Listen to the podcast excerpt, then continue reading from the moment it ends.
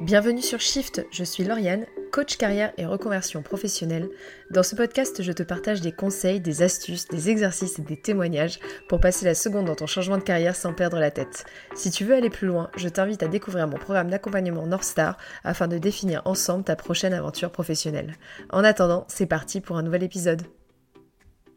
Et bonjour toi, comment ça va?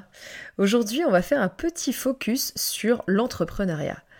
La vie d'entrepreneur peut faire rêver sur les réseaux car c'est synonyme de liberté, de travailler à son rythme, de quête de sens, d'autonomie, etc., etc. Mais l'entrepreneuriat, c'est aussi prendre toutes les décisions, la solitude de l'entrepreneur, l'instabilité financière, la discipline à maintenir, etc. Il faut des entrepreneurs pour avoir des salariés, et il ne peut pas y avoir d'entrepreneurs sans salariat. Aucune de ces deux méthodes principales de travail n'est parfaite, mais elles sont complémentaires. Décider si l'entrepreneuriat est fait pour toi est donc une étape importante, car cela peut avoir un impact sur ta vie professionnelle et personnelle. Je vais te lister des points de réflexion pour t'aider à savoir si l'entrepreneuriat est fait pour toi. Rappelle-toi uniquement que salariat et entrepreneuriat sont aussi importants l'un que l'autre, et que ce qu'il te faut, c'est repérer la voie qui te convient le mieux. Prends ton petit carnet de notes, c'est parti Petit 1, fais le point sur tes forces. Commence par réfléchir à tes compétences, à tes intérêts, à ta personnalité, à tes talents. Être entrepreneur, ça demande une grande autonomie, ça demande de la persévérance, ça demande de la créativité, ça demande de la gestion du risque. Est-ce que tu as ces qualités et est-ce que cela correspond à ta personnalité? Deuxièmement, ta tolérance au risque. Comment gères-tu la prise de risque et l'incertitude dans ta vie de tous les jours? Es-tu prêt à prendre des risques financiers, As-tu un filet de sécurité financier au cas où ton projet ne prenne pas? As-tu tendance à élaborer à l'avance des plans, des plans si ça marche, des plans de sauvetage, que ce soit sur le thème business et stratégique en général, ou sur le plan financier, ou sur le plan développement Quel est ton engagement envers l'effort? Être entrepreneur, c'est travailler quand on veut. Mais du coup, c'est travailler quand on veut. Si t'as pas envie de bosser tel matin, t'es pas obligé. Il n'y a pas un boss qui t'attend pour te dire qu'est-ce que tu fous, t'es arrivé à 11h du mat ce matin, c'est quoi ces conneries? Donc ça c'est super cool, mais c'est aussi un problème. Es-tu prêt à travailler dur et à consacrer beaucoup de temps à ton entreprise, surtout au début?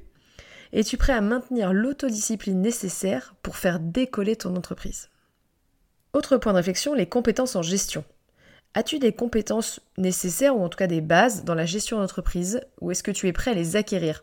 Ça inclut la gestion financière, la comptabilité, la planification stratégique, la gestion de la trésorerie, la facturation, la gestion du personnel, etc. Comment est ton réseau et quelles sont tes ressources? As-tu un réseau professionnel solide qui peut t'aider à démarrer et à développer ton entreprise? Est-ce que tu as accès à des formations, à des ressources, à des mentors qui peuvent te guider dans ton parcours entrepreneurial? À quel point ton idée d'entreprise te passionne-t-elle? Plus tu seras enthousiaste et plus tu vas croire à ce que tu as envie de développer, plus ça va t'aider à surmonter les obstacles que tu vas rencontrer sur ton chemin. Quelle est ta résistance à la solitude? C'est un vrai, vrai truc. La solitude de l'entrepreneur, ça existe et c'est puissant.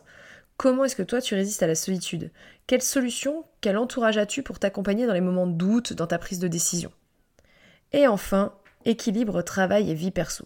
Anticipe la manière dont l'entrepreneuriat affecterait ta vie personnelle et ton équilibre travail-vie perso. Est-ce que tu es prêt à faire face aux défis qui peuvent survenir à ce niveau? Est-ce que cela affecterait ton entourage proche conjoint, enfant, famille, et de quelle manière anticipe ces points-là pour éviter des déconvenus par la suite? Après t'être posé ces questions, tu devrais déjà y voir un peu plus clair si l'entrepreneuriat est fait pour toi ou non. Maintenant, voici deux derniers conseils pour valider ton move de l'entrepreneur. En 1, teste l'idée. Si possible, envisage de tester ton idée d'entreprise à petite échelle avant de te lancer à temps plein. Ça te permettra d'acquérir de l'expérience et de voir si l'entrepreneuriat te convient vraiment. 2. Consulte des entrepreneurs. Parle à des entrepreneurs qui ont déjà réussi ou à des personnes qui connaissent bien le monde de l'entrepreneuriat pour échanger des conseils. Ils peuvent te fournir des perspectives utiles et un soutien non négligeable dans le lancement de tel et tel projet. En conclusion, la décision de devenir entrepreneur dépend de tes objectifs de vie, de ta personnalité et de tes forces, et de ta tolérance au risque et à l'inconnu. Prends le temps de réfléchir attentivement, à faire des recherches approfondies avant de prendre ta décision. Et une fois que c'est fait, ben, il n'y a plus qu'à se lancer. C'est tout pour aujourd'hui, j'espère que cet épisode t'a plu, merci beaucoup de m'avoir écouté. Si tu as des questions, n'hésite pas à me contacter en MP sur mon Insta, Lauriane Perrin Coaching ou via mon site internet. On se retrouve la semaine prochaine, passe une très belle journée.